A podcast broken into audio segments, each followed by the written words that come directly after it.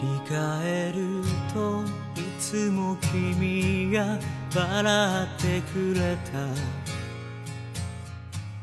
Hello，大家好，欢迎收听拆漫专家，我是糖糖。我是小山。成年女性的动画时间，第三个故事呢，其实是这个系列饱受好评的一个故事，很多人是因为这个故事而来看这个系列的。它叫《人生 Best Ten》。我觉得也是因为它是这个系列里面最轻松的一集。对，嗯，之前跟大家讲这四个故事全部都是有原著小说的。这个故事《人生 Best Ten》的原著作者真的是日本文坛最知名的女作家之一了，角田光代。嗯，那么讲这个名字可能会有一点陌生，但是一说根据她的作品改编的影视剧呢，大家就一定很熟悉了。嗯比如前几年那个很火的《坡道道上上的家家》，还有《第八日的蝉》。啊，也是他的吗？对，啊，就小说本身是写的非常非常好的，嗯但是呢，这个人生 Best Ten 它却不是像那两个小说一样，它是很沉重的。嗯，她这个呢是一个未婚女性，嗯差不多人界四十吧，嗯嗯，但是还没有结婚。但其实，在日本的这个社会，现在这样的女性数量真的是很不少的，尤其而且他是生活在东东京，嗯，京。，对，这个故事讲了一个什么呢？她一开始就是这个已经快要四十岁的女性，非常的潇洒，留着短发，然后身材很苗条。嗯，她能做我现在完全做不了的动作。我要是在四十岁有他这身材，我开心对死了。然后晚上自己喝点小酒啊，然后回想一下自己的过去的人生啊，嗯他就发现，他想着自己人生的十个闪光瞬间的时候，竟然没有一个是发生在他十八岁之后的。嗯最闪闪发光的一二位平时是交替的，嗯那这个一二位呢，一个是他在中学阶段向一个喜欢的男生表白了，很勇敢。并且两个人成功交往了。嗯，另外一件事儿呢，他看到那个男孩和其他的女生从一家名叫地中海的咖啡厅走出来。嗯，他知道她的男朋友劈腿了，嗯然后他就伤心的离开了，嗯又分手了。嗯，这是他的一二位。他的人生开始发生变化，是在于他收到了他们同学会的邀请函。同学会是一个害人的事情，大家不要参加。对，同学会这个东西真的是很微妙， 是的，有的人去吹牛逼，嗯炫耀自己现在的身份，嗯有人就是炫耀自己身材保持的多好啊嗯什么的，有人去炫耀自己是现在是富太太啊，嗯，有人炫耀自己孩子学习好啊，有人去和过去遗憾挥别的恋人再续前缘啊。反正是一个充满故事的场所。对，嗯，这个女主角她面对的就是她家乡的同学在东京组织同学会了。嗯，她为什么会去参加呢？是因为她在组织者中看到了她曾经告白的那个男孩的名字。是的那，男孩显然是给她留下了非常深刻的印象，在自己的人生中排名一二位的。我觉得对于很多人来讲，第一个告白的初恋对象，自己嗯鼓起勇气呀、在嗯青春期去告白对象，可能真的都会印象深刻吧。， 对，真的嗯很厉害。对于我这种没有告白过的人，勇气可啊可嘉，嗯这个女生她对这次同学会充满了期待。嗯，她去了之后呢，就看到各种各样过去的同学大变样儿，什么班花变那个非普通女性啊，因为 爸怀妈孕现在了， 胖胖的，嗯，然后以前其貌不扬的女孩感儿觉很好现在看，很漂亮，然家后里而且面还拥有一份很好的工作，对，嗯这就给她造成了非常大的压力了，嗯因为她本来是自诩我是一个都会女性，我嗯不结婚，但是嗯我拥有一份体面的工作，嗯，这是她觉得自己特别的优势的地方，对，嗯，但是当她遇到了一个家庭美满幸福，现在比她长得漂亮，嗯工作还是在青山那个地方一家服装店的店长，嗯青山。相当于你就你就想象东京的那个 CBD 吧，嗯嗯嗯嗯，就是非常豪华的一个地区了。嗯这个女孩样样都比她强，她这时候嗯就更受打击了。嗯，然后她就四处寻觅她的这个初恋告白的那个男孩儿。好，发现他没有来，然后就 哎，拼命灌自己的酒，对，嗯然后灌多了以后就上厕所，嗯上厕所呢，喝得醉醺醺的，从厕所一推门出来以后，迎面撞上了一个男人。那个嗯男人的衣服上带着名牌，就是她初恋的那个男友的名字。 岸田有作，而且从画面上来看的话，他们嗯，长得很像，很像，嗯然后发型都是那种卷，有点自来卷的那种。对，然后很帅，嗯，保持的也很好，也不油腻。是的，我要是女主，我都会觉得天哪，我自己喜欢的人现在还能是这个样子，对我好开心啊！证明我阳光好。啊，嗯，就同学会有还有一个特别摧毁人心智的，就是看到往日的帅哥变成了油腻的老男人那还有很多也看到往日的美女变成 了，对吧？啊有的，对有的，都有，嗯，嗯。然后这个女主心花怒放，特别快乐，就又就回到了当初曾经那么勇敢的自己一样，嗯依然很勇敢的约他一起去了情人旅馆。嗯，两个人就睡了。嗯，睡了之后呢， 就来到了这个故事的高 潮。特别好笑的一个地方这个故事的高潮就在于，正当这个女孩，回正当这味，个女人沉浸在幸福中，嗯，甚至说是去畅想两个人可能还有未来。婚姻的时期，对嗯。她这个甚至为了不要让这个男孩看低自己，编造了一段自己先有男朋友，然后、嗯啊，谈了三年，马上要进入婚姻了，但是嗯她哼很犹豫，她其实实不断的向这个男孩的试递探话，嗯对，试探他，还讲过特别特别多，包括他的，我觉得喝醉酒的就是话太多， 你知道吗？讲了很 多她对于嗯太 密了，对于他人生观的一些想法，嗯然后那个男生给予了非常明确的回应，对，而嗯，且那个男生一看起来应该是没有女朋友，也没有结婚嘛，因为没有戒指嘛，有嗯有这么一个镜头，嗯对的。然后呢，这个男人给他掏出了 一个小广告，嗯，一个一个广告册，对，然后跟他推销起了一款 锅，而且那个锅很贵，一套三十万日元是吧？啊。特别认真的跟他讲对了半天，你我想象两个人本来躺在情人旅馆的那个床上，就正要盖着一床被子呢，然后这个男的突然坐起来，然后只穿了一条内 裤，然后跪在了这个女生的面前，然后开始跟她讲起了这个锅的优势。这画你知道面让我这弹个幕让他笑死了这。个锅就真的是很像，就有一个直销品牌，我嗯曾经亲耳的听过嗯，有人推销那个锅，说什么炒菜不用 油，然后就啊，说真什的么吗？真的有对这个 广告真的有点好笑巨贵，那一套锅可能不到一万块钱啊，嗯就嗯嗯接近一万块钱。我当时觉得，我靠，我怎么会花一万块钱去买这一套锅呢？我这一辈子我能吃一万块钱的油吗？ 就是我都没有办法想象，然后这个女主当时就有一点懵了。嗯。对她在这个时候，她就有一段内心的独白，就是她其实并不愿意做饭，她很讨厌做饭。对对，嗯嗯这个嗯做饭也是来自于就是有铺垫过他和他的几个工作关系的好朋友，嗯他们在一起的时候，因为大家都是不结婚，嗯，嗯，可能偶尔谈谈恋爱吧。对然后他从内心是对于结婚与否这个东西是很摇摆的。嗯因为结婚的话，可能对于日本女性就意味着你要退出职场了，嗯，你要成为一个主妇了，嗯全心全意的辅佐自己的丈夫，照顾家庭。就在她看来，做饭这事情是跟这个东西绑定的，嗯，所以她一直是不喜欢做饭。你看她家里面是没有烟火气的，就是天天啊，光光、对，是的，光光的灌啤酒。对。然后很多零食， 对，嗯，她到了这个场景，对方跪在她的面前，然后向她热情的介绍起了那套锅的时候，她是很懵逼的。但是呢，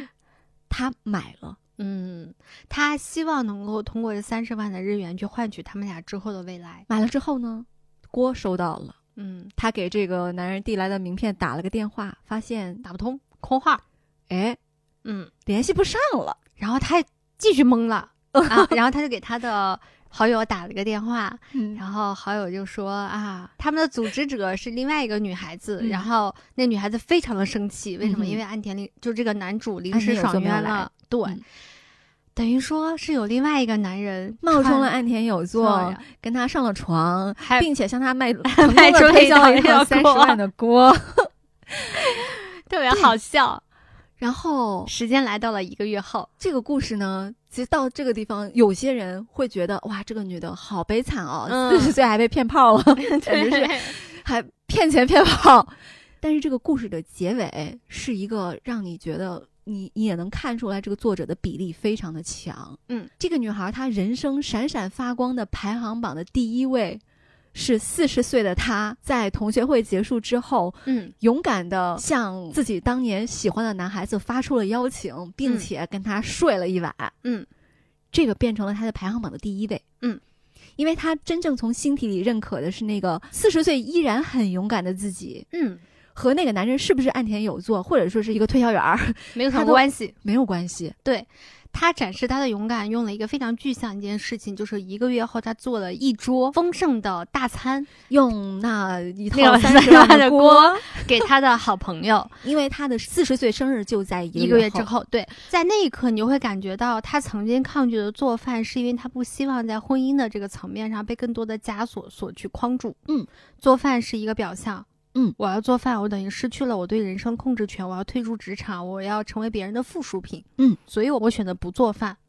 嗯，但是当他觉得他可以有勇气去对抗这套价值观和评判体系的时候，嗯做饭与否就不会成为一个困难了。嗯他只会去取悦自己，或者说让他的好朋友开心，呃，他去做一顿非常丰盛的菜品。嗯，这个故事真的是非常非常的可爱，我也能理解为什么很多人会首先就很喜欢他。我觉得他这里面有世俗的观念，更多的是他对于自己的执念，就他嗯对于这个世俗观念的执念。嗯其实别人可能未必会用你做饭与否来评判你对这个人是个什么样的人。这也是我非常非常喜欢这个系列的原因之一。他没有把这个主角这个女性她周围的环境给她的压力放得很大，嗯，其实他的环境是很轻松的。对，嗯，而她更多的是聚焦于一个女性。不同环境、不同压力程度下的女性，她们都会有自己内心的一些思索，嗯对自己的探索。是的，我就很喜欢日本的施玉和这位导演他的创作的一个方式，就是他总会从看似很平静的生活底下，嗯找到一个张力极其巨大的瞬间，嗯，然后把那个东西还原出来，嗯让你觉得你看完了这个故事之后，虽然就是一天过去或者是一个晚上过去，嗯，你看似主角的人生没有任何的变化，但但其是实他发从生了内心来翻说天覆地。对，嗯，我觉得这种是非常的震高撼级的一种做法。也很震撼人心，嗯然后对读者或者说对观众自己也会产生巨大的影响。嗯嗯，所以我蛮能理解为什么有挺多弹幕表现出来他对这一系列不是很能理解或者不是很喜欢，嗯，也有很多弹幕就说可能人要到了三十岁、四十岁嗯再看这个东西。会有很深的感触，嗯，它它是一就个是一个给成年女性看的动画。它是一个自我和解的过程。嗯，嗯，是。的，所以这一集的关键词我们选择的是解绑。嗯，解绑呢，其实是自己和自己的执念。嗯嗯嗯，我觉得这样子的跟自己有着执拗的较劲的人，其实是非常多的。对，尤不其止女性，男对性也有。因为价值评判体系，它不会因为你是女性只评价你。对，它其实对于所有性别或者说有部分年龄层的人，它都会有评判。嗯，类似的感受我在很多年前也有过，嗯把男朋友给甩了之后， 就不可能说是我自己毫发无伤的嘛，嗯我肯定也会有质疑的时候，嗯，就觉得我不知道我未来会不会不会结婚，如果很大年纪还没有结婚怎么办呀？然后我的朋友就跟我说了一句话，他说：“亲爱的，你才多大呀？嗯而且你要想一想，你如果有一天在国内的时候，别人会觉得你这么大年纪了，嗯，你就出国呀。对在那个在很时多候，那个时候我们的舆论氛围其实并没有对于这样子的人生对选择的人那么宽容。是的，嗯然后他他就跟我说，国外就很多人他们的想法是不会在意你多大年龄的，嗯尤其是女性。嗯，他们不会觉得你可能过了三十岁了，你就怎么怎么着了贬呀，值 嗯啦什么的。你去到一个没有人会在意这些东西的地方，不就好了吗？那个时候我就觉得哇，豁然开朗， 对，就是我自己跟自己为什么要画地为牢？是我之前我有个妹妹曾经跟我说过一句话，她说：“你是咱们这几个我们关系很好的几个姐姐妹妹之间，我是可能第一个最向父母要求去走的那个路的孩子。比如说，我会愿意谈恋爱，我会嗯哼愿意走入婚姻，嗯我甚至特别喜欢生个孩子。就就是是在他看来，我其实是不具备反抗精神的那个人。嗯，我曾经也一度在质疑自己，因为我曾经以为我是一个还蛮有对抗精神的一个人。嗯后来我发现，我为什么要这么样子去想自己呢？难道我接受了看起来世俗上面给我安排的这样子的人生的规划？难道我就是一个不具备自我意识和反抗精神的人吗？重要的就是这样的人生到底是我自己要的，还是别人给我别安人排给我的？的，对，同样都是婚姻，可能在你看来是别人安排给你的，但是在我来看来是我自己主动的选择。我家人都没有要求我结婚，我是的我这个你不是说糖糖，嗯嗯 是说嗯嗯嗯。嗯，是的，我能理解。所以在那之后，我就无所谓啦。对于我来讲，我无论做的什么选择，哪怕我现在，比如说我要是离开北京，我回到西安，然后我进入到体制内嗯哼工作，我看似跟别人过的是相同的生活轨迹，但这里面内里是非常不同的。不同的原因就在于，这是我选择的，我想通的，嗯哼。我决定的。第三个故事的结尾，我觉得很适合用上野千鹤子和北大毕业的三位女生的对话其中的一句来结尾。上野千鹤子说：“我心目中的女性主义是追求自由的思想，只要自由自在的活着，怎么样都可以。”这个也是我觉得刚才糖糖说的，她身边的姐妹朋友觉得她没有什么反抗精神，但其实不是这样的。反抗精神不在于说你要去抗拒婚姻、抗拒嗯生育，嗯，我并不是说大家不可以去这么做，而是说我们真正要去做的是允许每一位女性做出自己的选择。糖糖是不是因为的迫于家庭压力才结婚生孩子的，她就是希望能够在婚姻，在一段亲密关系中找到被看见的感觉，找到被理解、被关爱的那种感觉。也有我也有快乐。对，嗯这个无可厚非，而且包括婚姻在内的亲密关系，它的存在其实是很有意义的。我觉得上野千鹤子老师也从来没有说过，作为一个女性主义者，不结婚嗯，就是一个多么了不起的事情。嗯，他只是在表达说，在进入彼此生活的关系当中，一个人的自我会受到考验，所以那是一个人了解自己的最佳时机。是，如果说我早一点看到这句话的话，我就不用思考那么长时间我为什么要结婚这个问题了。那我思考的结果就是这句话。如果我们没有办法去拒绝别人的目光，拒绝别人的评价，我们就永远没有办法解绑这些东西带给我们的困苦。嗯，我觉得这就是这一集带给我们俩的感受。聊完这个很轻松、很可爱的第三集，就进入到我觉得是本季里面最息，对而最且反映问题最多的一集，我觉得对是，嗯，而且可能 B 站的主流观众的年龄层，他更容易带入的并不是这个故事里面的主角，对，而是主角的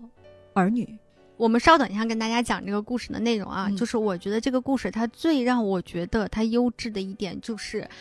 它展示了三代人嗯，他对于同一件事情的看法、嗯态度，以及他们所做出的选择。嗯哼虽然他的视角只是其中的一个层级的人，嗯，但但其实他展示了很多层面，排布的非常精巧。这个故事的主角是一个中年女性，她的丈夫之前经历了裁员，然后据说是重新找了一份工作吧。但是实际上，你说这个男他到底有没有上班，不好说，嗯因为确实是有很多人在裁员潮下，他选择的是隐瞒着家里人，在外面不知道哪个公园啊或者是什么地方游坐上荡一到天，对，然后再到了下班时间再回家。嗯，这个不好说，只是一种揣测。这个女人有一双儿女，嗯这女儿呢是能够连续四五天不回家的，嗯都还在是中学生吧。嗯儿子就属于也是跟家人没什么交流，嗯生活的邋邋遢的，也是就很放飞的，就你是能感觉到这是一个不太幸福，但是却随处可见的家庭。女主人也压抑，嗯男主人也压抑，他的俩儿女孩子也也压抑抑，姥姥也压抑，这外婆对嗯他们外婆。因为外婆是一个偶尔会出现的一个角色嘛，一个寡居的老人，啰里吧嗦的话特别的多，哦 对然后很喜欢对自己的女儿指手画画脚指点人生。嗯就可能她自己拥有曾经挺幸福的婚姻吧，但是丈夫去世了。嗯我们故事的主角就是里面的中间的嘉兴这一层，嗯上有老下有小，嗯上面不省心，下边更 不 省心。对这个女人呢，她因为丈夫裁员降薪，她嗯还不得不在晚上出去工作。因为日本它是有二十四小时便利店的，对我们去药妆店啊什么嗯的、都是开一通宵的，对，所以他去里面做了那个店面的收银员。就是每天十点多去出去上夜班儿吧。嗯，这个故事一开始，这个女人她整个的脸是灰败的，一直都是灰色的，没有表你情，觉得她像一个死去的人一样，一个行尸走肉。行尸走肉的那种嗯感觉。然后他去上班的时候，他穿着儿子穿旧的外套，女儿穿旧的毛衣。他脱下来衣衣服换工服的时候，男同事还会对他发出一些性骚扰，嗯，就点评他的身材啊、相貌啊什么的。嗯，对他好像是有点意思的那种，嗯，就别人也会觉得让他小心这个男人，嗯这是他整个的一个生存的环境。嗯，就这样的家庭是很多的，尤其是在我们父母那一辈，对，因为她这个女性就是女主，她每天下了班之后，她要着急回家，嗯是因为她要给她的孩子做和饭丈夫做早饭，是的。然后每天白天呢，她其实非常非常困。在这个动画当中，就是想睡觉，对你谁通宵上班不困呢？嗯对吧？但是这个家庭里面所有的成员都会默认他白天是需要干很多很多很多家务的，但是嗯他们又不承认这些家务的价值，嗯他们只觉得这些事儿你得干，嗯，嗯，然后没有一个人去体谅他，甚至她晚上出门去上班的时候，她丈夫都不知道她出去的时间已经没有电车了，嗯，她需要骑着自行车去，她丈夫对此一无所知。这样一个家庭，它会造成这个每一个家庭成员之间的那种冷漠的关系。嗯，会把很多无形的压力挤压给另外一个成员，他会嗯承受很多负面的情绪。嗯，所以他的孩子为什么跟他关系不好？我说实话，我想一想，我妈要是天天在家跟我在这了无生气的生活，我也受不了，我也挺崩溃的。嗯，回到家里头，一个不关心我的爸爸，就是他爸是对于他一个五天不回家女儿可以不管不问的，嗯连问一句都不问。而且有可能这个孩子，他回头再想起来的时候，觉得他爸爸是很好的，哎，对，因为他没有干涉我。是，但其实他不干涉你，不是因为他爱你， 是因为他不在乎你，对、嗯对你无所谓。是妈妈这边就会操碎了心，嗯，但是在那个青春期敏感的阶段，小朋友是不太愿意被父母这样去管教的。嗯加上他妈妈又是一个那样子状态的人，嗯，他从他妈这块儿肯定汲取到了特别多负能量。哎呀，可能理解了。这个层面就要说到后面，就是在嗯这个剧集的偏后方的时候，就有一天这女儿回家了，回家之后带着她一个朋友，她妈当时在那儿睡觉，然后把嗯她妈叫醒，说她要搬出去住，她妈就说。你这么小还在上学啊？为什么要搬出去住？她就说我会上学，你不用操心，我要跟这个人去住。然后她就回屋收拾行李去了，啊，是一个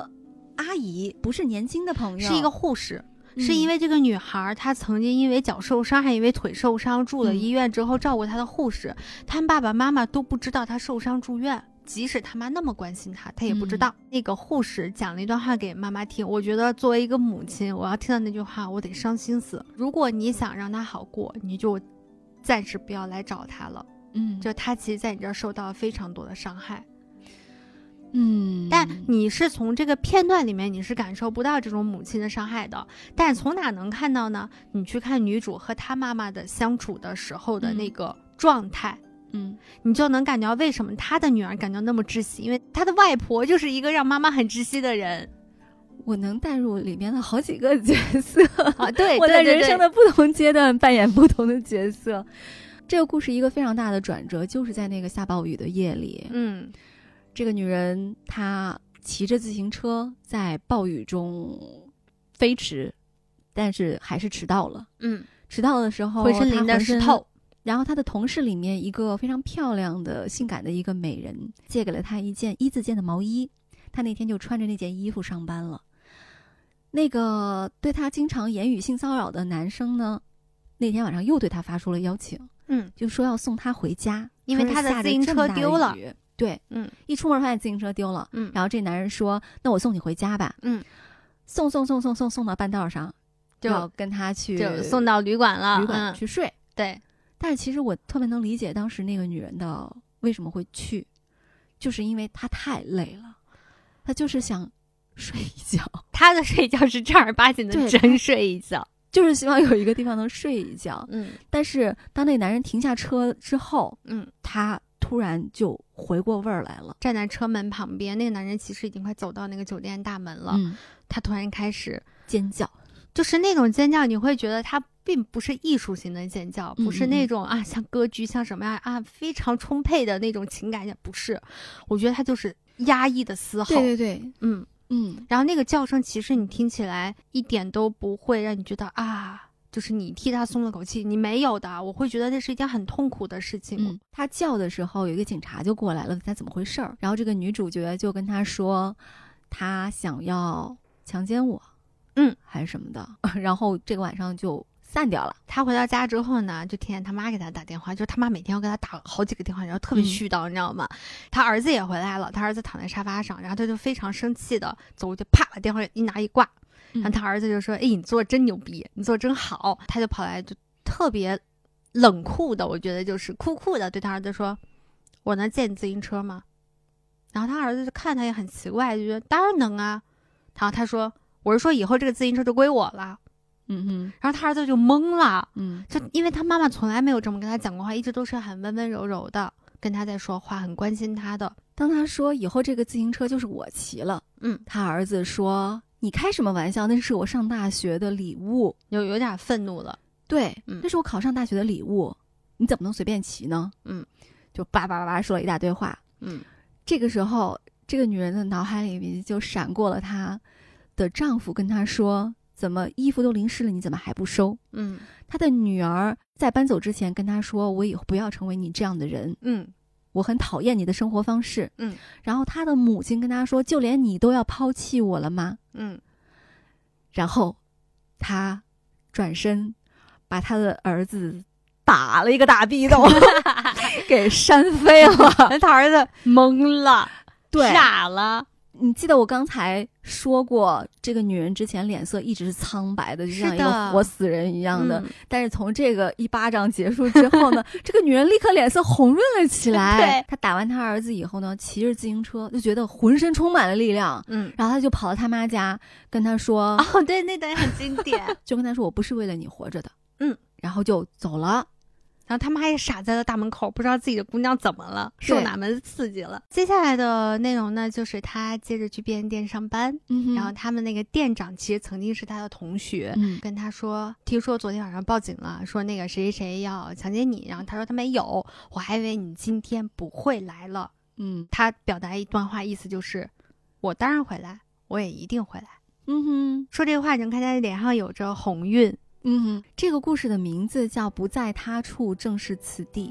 然后这个女人呢，她离开了便利店，下班之后，她骑着自行车回家的路上，嗯她原本戴着一顶帽子，那顶帽子是她女儿的用旧了的东西，但是其实那顶帽子很贵。在她骑着自行车的时候，那顶帽子被吹飞了，但她完全不为所动，继续目视前方往前骑。这时候她的心理活动其实就是这个小说本身的文本，就是说，并非此地的他处才不会出现在我眼中，嗯，我将活活下去，去不在他处，正在是此地。，对，正是此地。嗯其实中间还有很多细节，比如说他在便利店一直在观察有一个衬衫的一个购物架，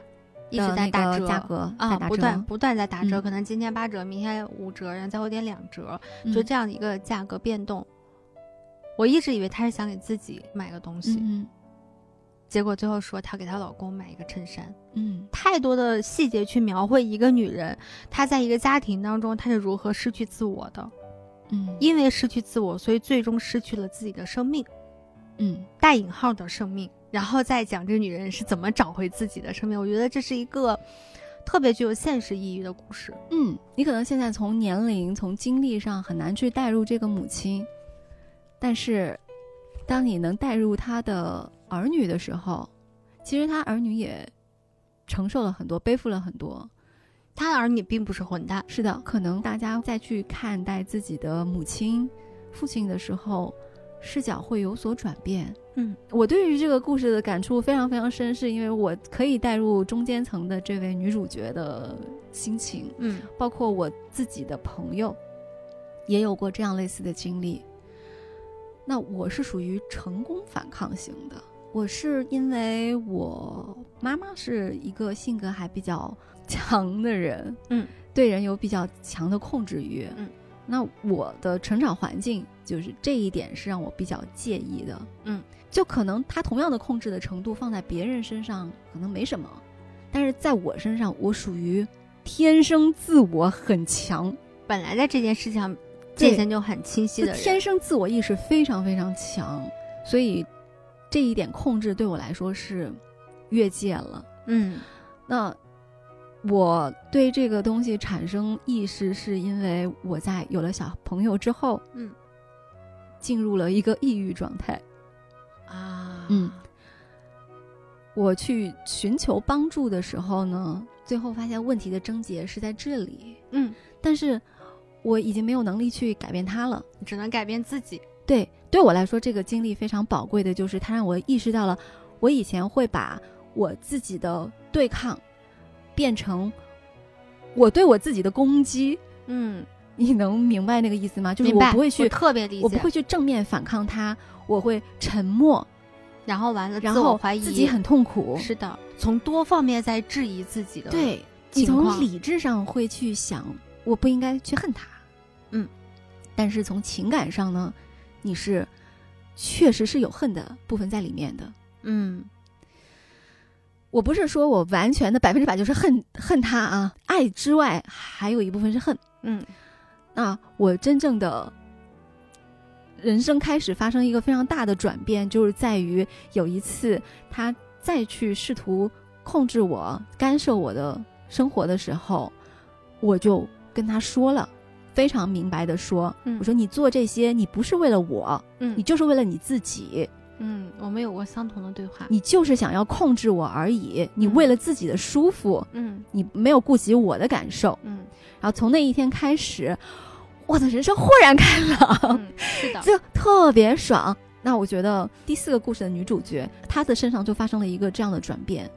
我跟小山其实刚刚讲的那一段，就你跟你妈说那段话，我和我妈有过类似的对话，只是说这个话我没有那么直接的表达，而是她的嘴说出来的。就我在问她，我说你做这件事情的动机到底是什么？嗯你是因为这个、这个还是这个？嗯哼，最后一个是自己，然后嗯她说我是自己，我是因为为了自己。因为我接触你妈妈，我觉得她是一个性格还蛮温和、蛮柔软的一个。是，的，我觉得她跟这个女主她是有很多相像的地方的嗯，她总为他人考虑，她总是把自己放在最后。嗯嗯，他会无形当中带给我很多的压力。但是我们矛盾最激烈的那段时间其实已经过去了，嗯因为之前生孩子，他来北京帮助我生活的时候，就我们有过很多这方面的交流。嗯交流之后，我其实是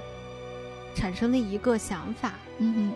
就是我觉得跟第四集不谋而合的想法，我想了解我的母亲是怎么走到今天这一步的。哼嗯嗯，他的人生的不快乐、不开心，他的性格的形成，我们之间这些问题嗯到底是怎么诞生的？还蛮羡慕你和你妈能进行这样的交流的。其实是很嗯痛苦的这个过程。就是我后来有跟他讲，就是当我们就我刚刚前面有讲到婚礼那件事情嘛，嗯就当时因为婚礼这件事情，我们发生了剧烈的争执，包括我和我父亲。然后我后来给他们说，我们一定要有这个争吵，这个争吵意味着我的独立人格的最终形成。嗯我才能很好的去处理我自己的家庭，以及成为一个孩子的母亲。在这个过程当中，这种争执带来的伤害是不可避免的，而我们不能因为害怕伤害而去逃避很多东西。当然，你首先的目的，你不是为了伤害而伤害，你不是为了捅他一刀子把他杀死，对吧？嗯你的目的是希望我们能够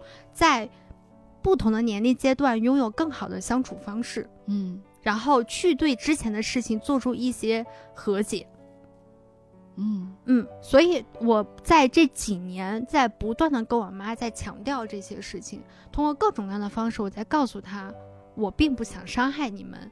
但是我也不希望这件事情再发生在我身上，因为我嗯哼曾经受到过非常严重的伤害。嗯就像这期节目我们一开始说的一样，我们不想去表达太多情绪上的东西，不想嗯去指责很多，无论男性也好还是什么样也好，因为发泄情绪是毫无意义的。嗯而是你要去了解，了解这个过程，然后思考这个过程，这才是有意义的。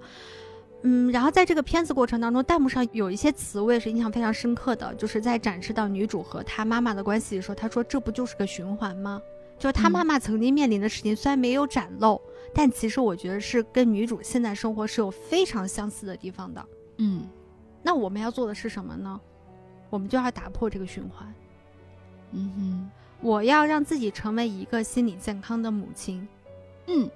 然后我再去养育我的小朋友。虽然我没有办法做的绝对健康，嗯而且我相信我的孩子，等到他有了自我意识的时候，他可能也会跟我讲说：“妈，你曾经干一些什么事儿特别伤害我。”我都嗯做好了心理准备，因为这个东西是没有办法做到完美的。嗯但我觉得，如果我去努力去打破这个东西，我觉得至少能在这个层面上破除很多行为遗传这件事情。或许我的孩子他就能过得要比我幸福一些，然后在将来他的人生过程当中，他能从我们这段母子关系或者亲子关系当中获取更多的力量，来塑造他的世界。嗯，这是我的美好想象，但我努力去做，我必须要说一点啊，虽然我从家人那里得到了一些的伤害，但是总体来说，我觉得我能够长成现在的这个人格，也是肯定是跟家庭有很大关系的。是的比如说我没有，比如说我没有接受过任何的性别的偏见，嗯和压力，大家都非常的爱我。嗯我觉得这个对我来说是一个很重要的一个原因吧。嗯但是肯定任何一段关系都是会有遗憾的。让我非常非常安慰的就是我妈很幸福。 我妈的人生就是一个大写的人生赢家，你会觉得你在她面前黯然失色，但是没有关系，啊我就我不 care 这个，那我无所谓我的孩子未来他比我幸福还是没有我幸福，我可能都根本都不会放在一起比较，嗯，可能在我妈看来我没有他幸福，但是我不在乎， 我刚刚表达并不是说我的孩子一定要比我幸福，而是说我想让他比较轻松的获得幸福的能力，而不要经过这么痛苦的过程。我就会是爱咋样咋样嘛。啊，那咱俩不太就一是样，嗯就是你随意，我管好我自己，嗯在能照顾你的方面照顾你，嗯保障你的生活，同时保证你不会去做一些错事、嗯伤害自己的事。嗯，除此之外呢，你想经历怎么样的人生都可以。我甚至想过，哎呦，总有一天可能会面临更年期嘛。那啊更年期的时候，请让我一个人生活。啊，我女儿会说啊，妈妈，我永远不想跟你分开。然后我心里想的是，你快对了吧？你这因为他还小啊，他现在对就是一个对父母很依恋我的一个理年想龄状态就是未来他去过他的生活，嗯我过我的生活，嗯我们偶尔见面，偶尔通个电话，绝对不会每天通电话，嗯太 可怕了。对，就是大家是一个很松散，嗯表面很松散，但是情感上会很亲密的这种关系就可以啦。嗯，我觉得这个片子到最后，这个女主也是放下了一个执念，这个执念叫做完美的妻子和妈妈。她想照顾好所有的人，最后压垮的就是她自己。我觉得她最后也是放下了，或者说解绑了很多东西，就可以跟我们的上一集关联上。很多内容当中展示的更多的是社会赋予她的标签：嗯妻子、妈妈、女儿，然后打工人。对，到最后，她那一巴掌之后，她活过来之后，这些东西对她来说都无所谓了。嗯嗯，一个很细节的一个地方，就是在那之前呢，非常的在意早上做饭这件事情，嗯烹饪的非常的精致，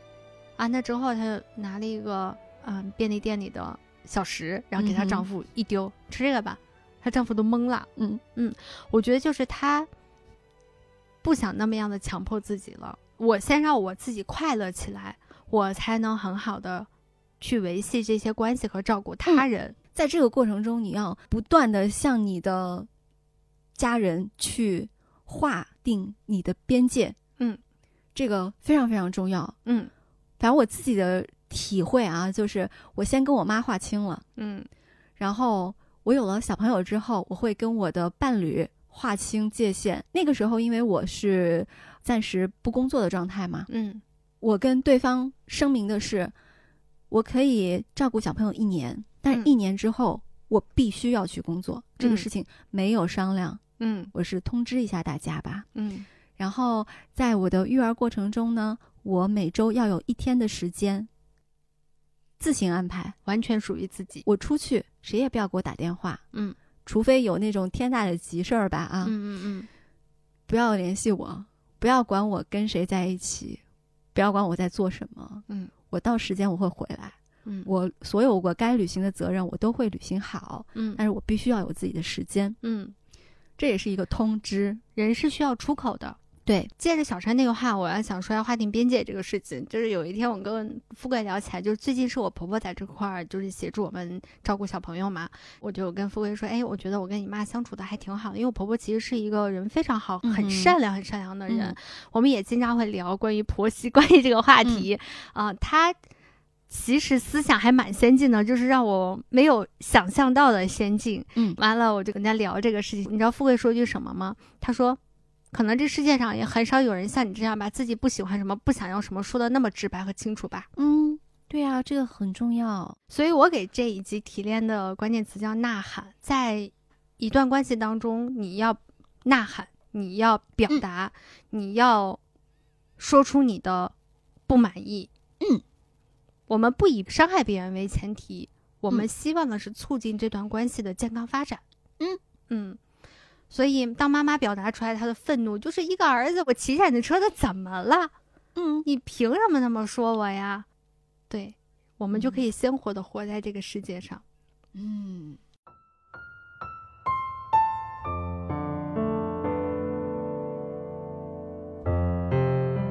我们今天其实聊了这四个故事，以及我们延展出来了非常多的我们的生活以及我们的观点。嗯，我们希望这个节目是可以提供给大家一些，就像上野千鹤子老师那样子的思考和方法。对，我觉得他最棒的一点就是方法。嗯，我们也不是说我们就多优秀、多牛逼、多正确，嗯我们也是在不断的成长和摸索的过程当中，找到了一些适合我们自己生活的方法。嗯，这些方法不一定适合你用，你可以去探寻自己的方法。而且我们的方法也只是说解决了我们迄今为止的一些问题。部分问题，对，那嗯未来我们可能还会遇到各种各样的问题，嗯那就再看吧。对，所以我们要最后总结一些我们觉得有用的内容。嗯嗯，比如说第一条是我摘自于刚刚一直在跟大家推荐的《你当像鸟飞往你的山》当中的一句话，嗯哼，他说：“我们需要的是一场革命，一场自我们童年起就一直扮演的那种古老的、脆弱的角色的颠覆。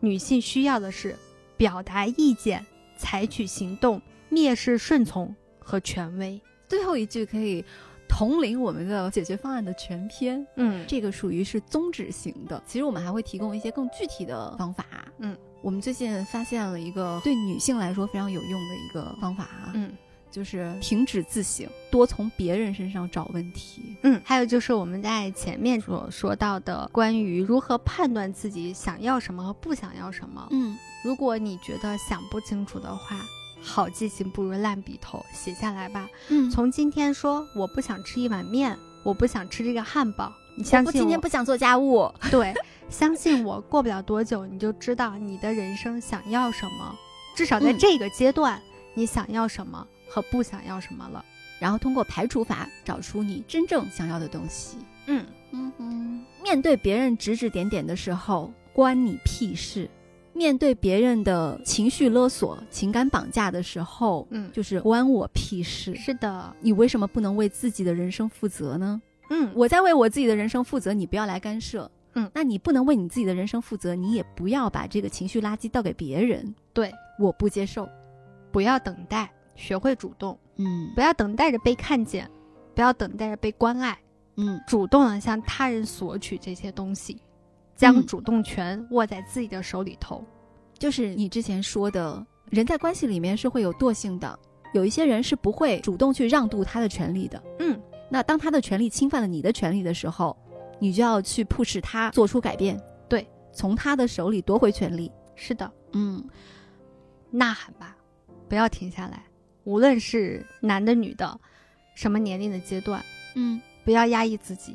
无论这个呐喊你是用真的呐喊的方式，还是通过一些其他的行动去反抗、去表达，都是可以的。还有一些我觉得特别直接的一些做法，就是看书、思考、学习，嗯，不要因为自己生活在一个什么样的环境当中，就想要去停止这件事情。我们在节目一开头讲到了刘小样，她没有停止学习和思考，她担心这扇门关下来之后，她永远被关在了这个里头。比如说，半边天还采访过一个这样的女性，就是一个女孩子在结婚前，她穿了一件衣服，那件衣服是红色和黑色的。嗯，她选择这个颜色的衣服，是因为她知道有一本世界名著叫《红与黑》。嗯，她并没有看过这本书，但是她觉得那本书是可以支撑她走下去人生后半程的一个精神支柱。嗯，她穿这件衣服是因为她这件衣服代表着她向往的世界。后来节目组临走的当天，送了她十本同王府井新华书店买的名著和小说。这个即将出嫁的姑娘紧紧地把这摞书抱在了怀里头。所以我们在之后在节目的介绍里面，我们也会附上我们本期提到的这些书，以及嗯可能会延展出来的书单。假设说你身处的环境是一个你看书越多、思考越多，就会觉得自己越清醒、越孤独的那样的一个地方的话，没有关系，我们还有网络，嗯，在互联网上一定能找到跟你一样有着同样想法的人。这些人会陪伴着你走过这段又孤独又痛苦的时刻。不要画地为牢，嗯当周围没有给你框架的时候，你却要用一些框架把自己给锁住，这个是完全没有必要的。嗯，即便周围有压力，也希望能够在力所能及的范围内去打破这个框架。嗯不要用它来把自己给束缚住。挣钱吧，无论是多与少，无论是做什么样的工作，掌握了金钱，你才能掌握自己的人生的主动性，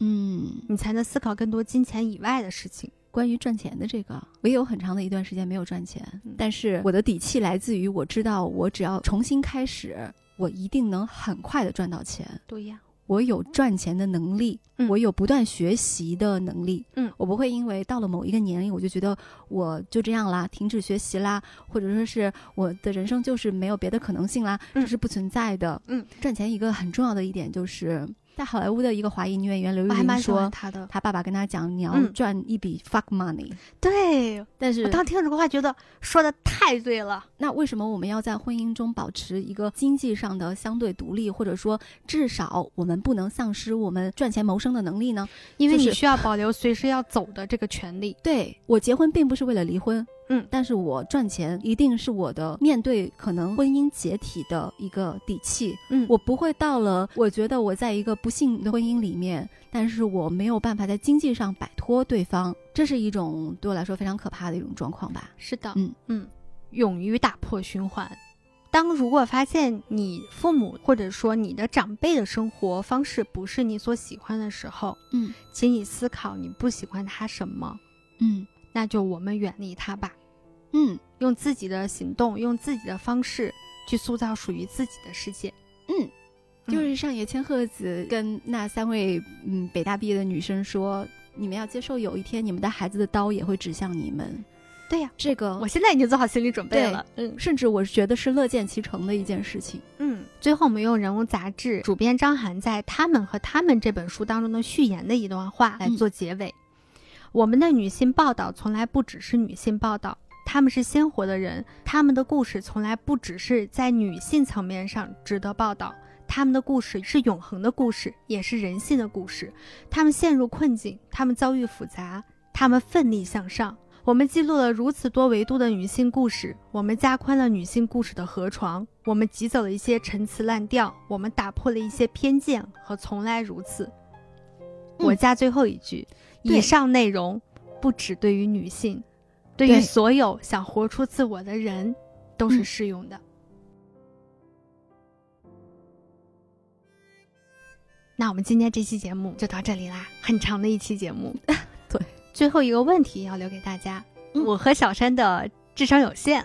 希望大家来为我们的，你怎么能这么泄气 呢？我们的智商不是有限，是很有限。呃 其实主要是我们的个人经历有限是的，嗯我们很担心，因为视角太窄，所以造成了很多实际的问题或者说是被解决忽视解决掉。方案，嗯是我们没有看到的。对我们也希望能够有更多的人分享出来你为我们的解决方案是什么？对，就是刚才我们的那个守则，对，希望大家能够一起给它增加一些条目，用来帮助到更多更多的人。嗯，那无论是在节目下方留言，还是在微信群里的回复，我们都会收集起来。以后我们会有专门的和粉丝互动的节目里头，然后来跟大家公布这些内容。嗯哼，好的，那我们今天这期节目就再见喽，拜拜拜拜